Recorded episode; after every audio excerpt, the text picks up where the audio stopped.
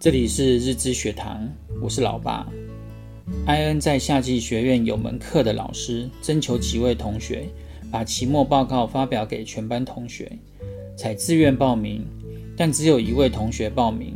后来老师从不同议题的报告中指定几位同学报告，艾恩是其中一位。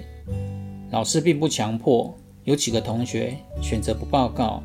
艾恩最后接受挑战，认真的把无包装商店的报告整理成投影片，并练习了几次。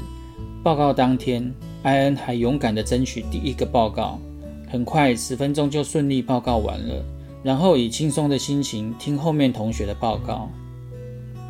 人类因为进化的结果，让我们有趋利避害的本能，这是一种自我保护机制。例如，手碰到烫的东西会自然反弹；看到害怕的事会大叫；听到巨大的声音，心跳会加速；想到会溺水就不敢游泳。这样的机制持续在我们的身体里运作，处理我们所遇到的任何信息，立刻做出反应，不需要任何思考。于是很多行为就被自我限制了。这种自我保护机制也会把过去不好的经验及感受套用在现在的行为。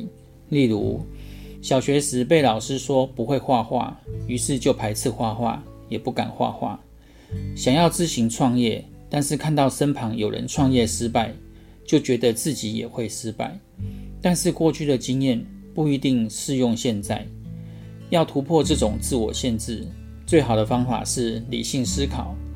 先不要被过去的经验吓到。我们不得不承认，你所担心、害怕的情况都有可能会发生，但不一定会发生在自己身上。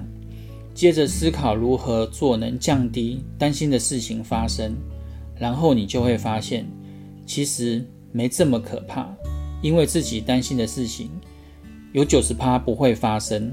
自己是有能力可以战胜过去不好的经验，就像艾恩用第一个报告来改变他原本害怕的事。还是那句，过去不等于未来。希望对你们有帮助。我们下回见，拜拜。